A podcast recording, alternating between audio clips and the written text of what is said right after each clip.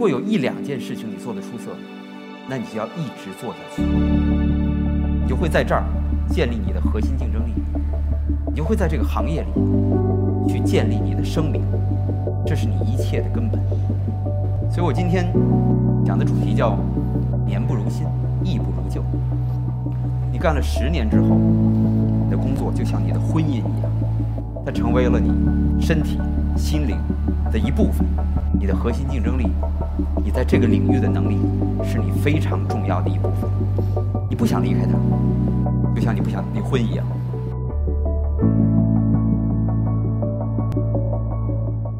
大家晚上好，我是篮球评论员杨毅，很荣幸能够站在一刻年终演讲的这个舞台上啊。那有认识的，有不认识的哈。我再呃简单的自我介绍一下。那我是一名篮球评论员，从业二十年啊，职业生涯二十年。从二零零二年开始在中央电视台解说 NBA，后来也在很多的网络平台上，在新浪、现在的腾讯解说 NBA，啊，到今天，呃，有人是这么说我的啊，说我是二十年来华语解说界讲述 NBA 最为人熟知的声音，啊，是这么说的。自从前任 NBA 的总裁大卫斯特恩啊，抱着一堆录像带。在央视的东门啊，在寒风之中等待了四十五分钟，等待外事部的李壮同志把他接进去，跟中央电视台谈成了一笔，你播我的节目，我也不要你钱的生意。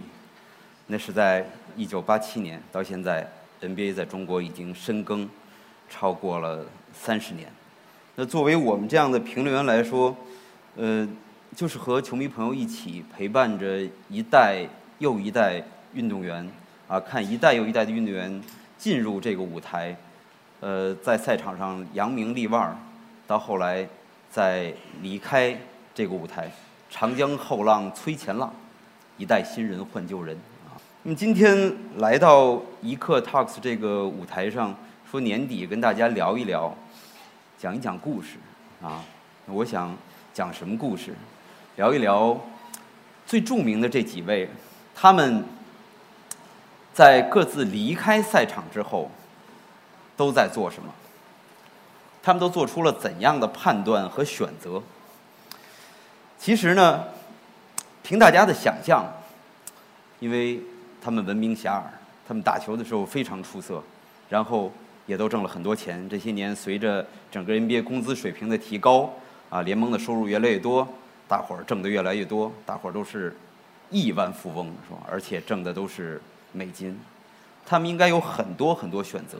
在他们退役的时候，都是讲人打开了另外一扇窗，啊，那么他们是不是能够在别的领域也同样非常出色？你要知道，他们不光有钱，他们都有着出色的人生经历，同时他们都是社会名流，他们有着普通人根本没有的社会资源和影响力。这想必能够给他们在人生的下半场以更多的助力，让他们在离开赛场之后，在其他领域做得更加出色。但事实是不是这样呢？我们从迈克尔·乔丹讲起。我不知道今天在现场有多少朋友当初还看过迈克尔·乔丹的比赛。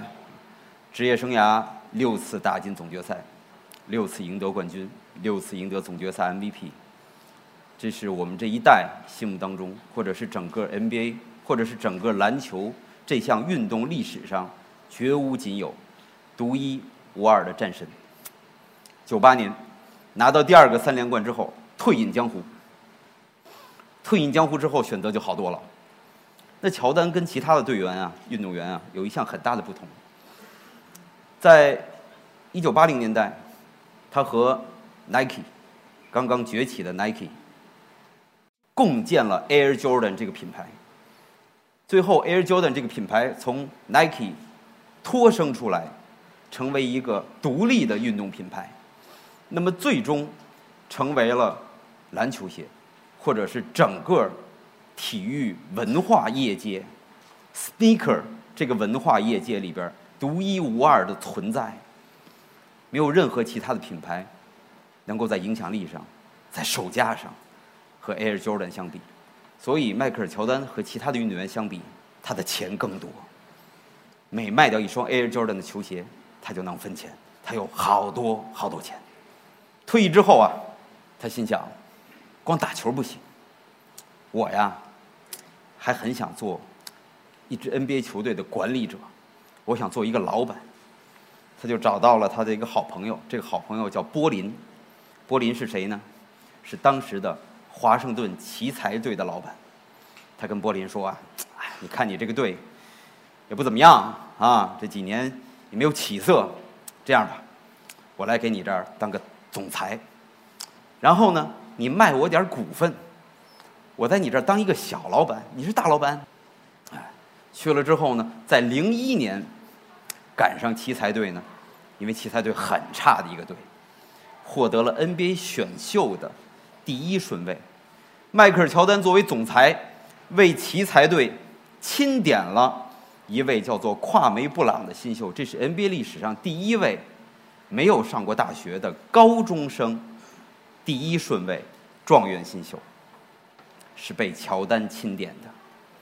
日后，他成为了 NBA 历史上最差的状元新秀之一，差极了，简直没法看。选完跨梅·布朗之后。临近四十岁的老乔，跟柏林商量，没事儿干，好想打球，要不然我出来接着打球吧。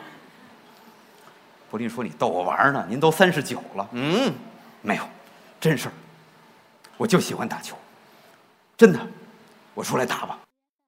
迈克尔·乔丹正式宣布复出，但是啊，联盟给他打了一电话，人家那儿啊，法律非常完善，人家说了。你作为一个球队的股份持有者，一个小老板，你不可以再当运动员的，这是不可以的。又当老板，又当总裁，又当运动员，是吧？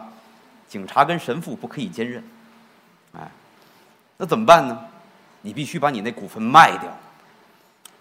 乔丹就找着这个波林了，说：“老波呀，你看他不让我打，要不然这么着吧，我把股份啊卖回给你。”好不好？我啊，可能打一年，可能打两年，哎，等我打到四十四十一了，我不打了，过完这个瘾啊，你再还给我。布林说：“好好好，这还不简单吗？是吧？你先卖还给我。”哎，乔丹就把股份啊卖还给了柏林。好，乔丹正式复出，成为啊二零零一年美国或者说世界体育界都不是体育领域。是整个体育文化领域最大的新闻之一。迈克尔·乔丹三十九岁高龄回来打比赛了，全世界的体育记者呀扑向美国，扑向华盛顿，看着临近四十岁的老乔打比赛。乔丹厉害不厉害？还是厉害，好厉害呀！出来又打了两年，因为华盛顿奇才啊，确实太次了。不是一个乔丹啊可以带飞的，两年下来呢，奇才都没有进入季后赛。在二零零三年亚特兰大的全明星的舞台上，乔丹站在舞台的高处，哎，就跟我这舞台这么高啊。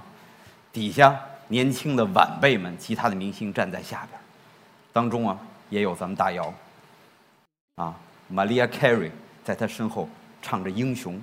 乔丹说：“我今天就把火炬正式的传给你们。”这是我职业生涯的最后一集。二零零三年，四十一岁的乔丹最终真正的告别了竞技舞台。赛季结束了，哦，这两个赛季呀，随着乔丹打球，也随着呀 NBA 又新签了很多的赞助合同，水涨船高，整个联盟比过去又更值钱了，联盟更值钱了，球队也更值钱了。那乔丹给华盛顿奇才打了两年球，这个队这两年上了这么多的全美直播、全世界的直播，场边广告都卖飞了。当然，这个股份也是大涨啊，市值也大涨。退了役之后，乔丹就回去找他这个老朋友，柏林老波呀。你看这个我这两年，是吧？打完了，咱们俩聊一聊啊，我还干这个小老板和总裁呀，把那个股份还按当初那个价格重新给我呀。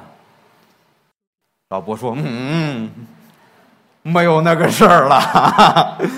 哎呀，我涨飞了，你知道吗？哎，你在我这儿打了两年球啊，已经给这个球队做出了杰出的贡献。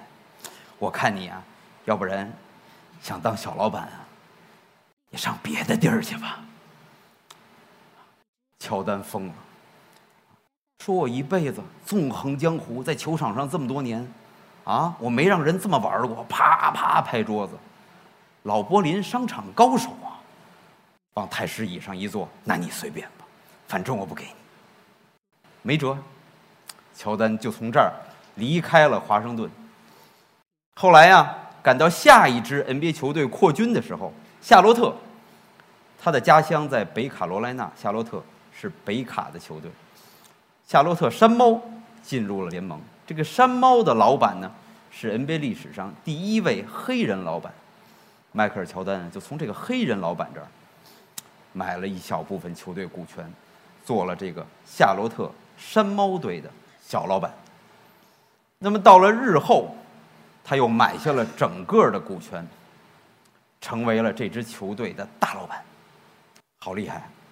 那么到今天为止，他成为大老板。已经又过去了十年的时间了，这么多年以来，他的球队只进入过一次季后赛。在过去这个夏天，他的球队又完成了重组，再次开始重建了。迈克尔·乔丹依然是我们这一代，是所有看过他打球的人心目当中的无上英雄。自他离开职业赛场那一刻起，到今天为止，当然他还是有很多钱。他的 Air Jordan 球鞋依然能够每年卖出很多，但在老板和职业经理人的位置上，他还没有真正证明过自己。这是我想讲的第一个，迈克尔·乔丹。第二，我想讲科比·布兰特，一六年退役，被称为在篮球历史上最嗜血的、最冷血的杀手，好厉害，黑曼巴蛇。退役之后啊，成立一家投资公司，好大的一家投资公司。投很多项目，基本上呢，每一个项目不会投太多，五十万美金、一百万美金，哎，呃，广撒网。他的这个办公室呢在洛杉矶。我们呢录节目，我们去过他办公室，那办公室好大，进去一看跟仓库似的。去那儿拍，那儿拍说，呃，老板平时来吗？不太来。说那多长时间，老板？来给给开一次会，说有可能十天半个月，有可能一个月，那这么多的投资，老板管不管？嗯，也不太管。我们有专业的投资团队，啊，来鉴别投哪个。那老板来了以后讲什么呢？主要讲一讲曼巴精神，主要是这个来物有物虚，啊，说那老板平时干嘛呢？打球，还是喜欢打球。哎，没人陪他打呀，跟闺女打，生的全是闺女，大闺女好厉害，我看过她的视频，打球的风格乃父之风，基本不穿，自己全都打完，一打二，一打三，一打四，啊，关键人家照进。说那除了打球，还干嘛？说给 ESPN 给美国的电视台做一个节目，这个节目叫 Details，站在上帝视角。用他自己的视角，用他的判断，讲述在一场比赛当中，一个运动员在每一个回合里应该做出怎样的反应、认知和判断。每当去打球的时候，陪闺女打球的时候，极其热情。来开会的时候，反正说两句曼巴精神就走了。这就是科比·布兰特现在生活的状况。再说一位，我特别喜欢的石佛。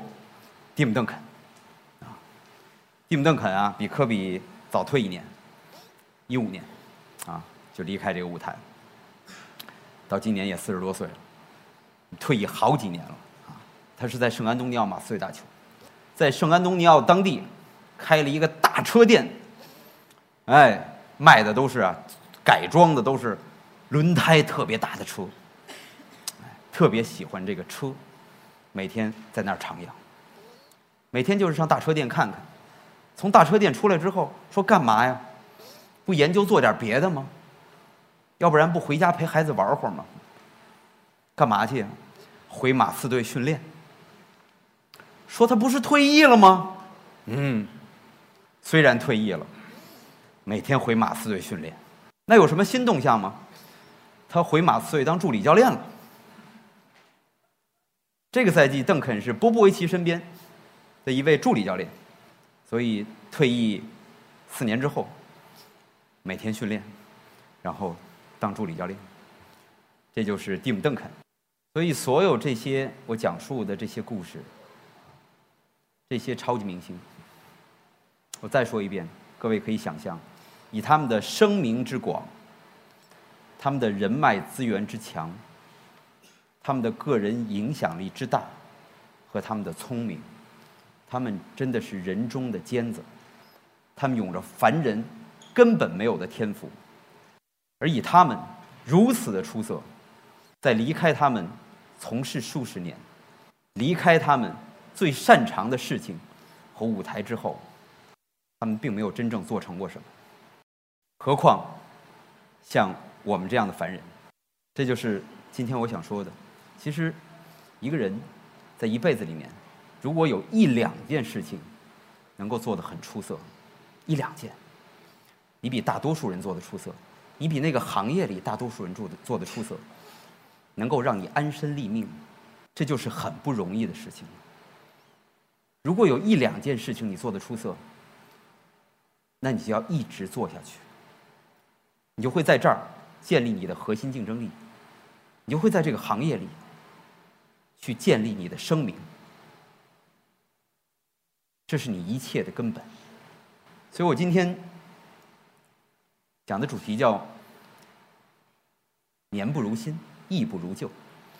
每年新年的到来，我们都会有新计划、新想法、新目的地、新的 business plan。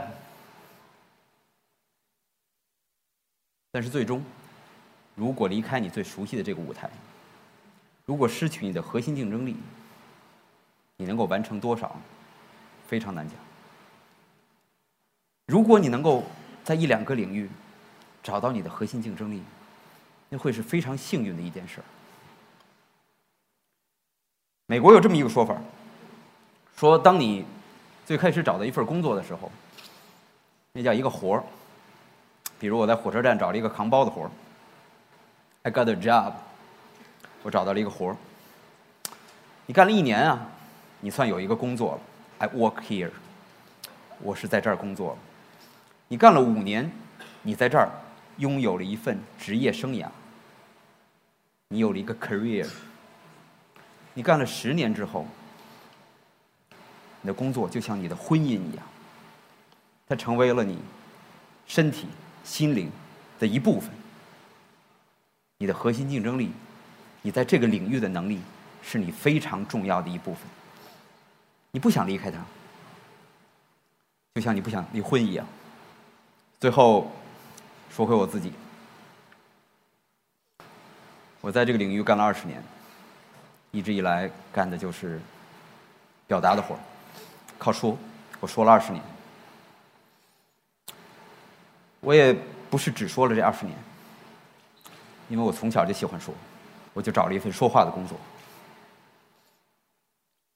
有的朋友听我解说，说那个解说当中的韵调跟别的解说好像有点不一样。一来我就是一个北京小伙子，二来呢，我从小是学评书的，我说评书的，所以我喜欢说话。说评书是这么说的，这不张飞出来了吗？张飞出来了，比如说虎牢关三战吕布，说两军队员啊，在虎牢关前排下了杀人的战场，十八镇诸侯闪目观瞧，对面涌出来一员大将，哎呀，看这员将，头戴着三叉束发紫金冠，雉鸡翎。飘扬脑后，身披着西川蜀锦百花袍，内衬黄金锁子连环甲，胯下骑追风赤兔胭脂马，掌中提一杆画杆方天戟。在阵前一站，那真是威风凛凛，杀气腾腾啊！有诗为证，说紫金冠、珍珠嵌、雉鸡尾，真好看。龙鳞甲似秋霜胭脂袍，团花线、唐尼铠、碧刀枪、八宝带、水镜簪，宝雕弓如弯月走兽弧，斜插剑坐下马火灿红，花赶戟神鬼战，少年英俊风流将。闭月羞花芙蓉面，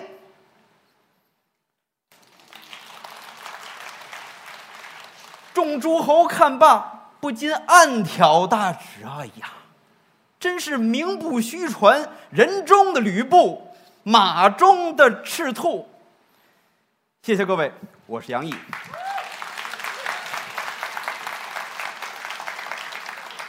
以说话为生的杨毅，谢谢。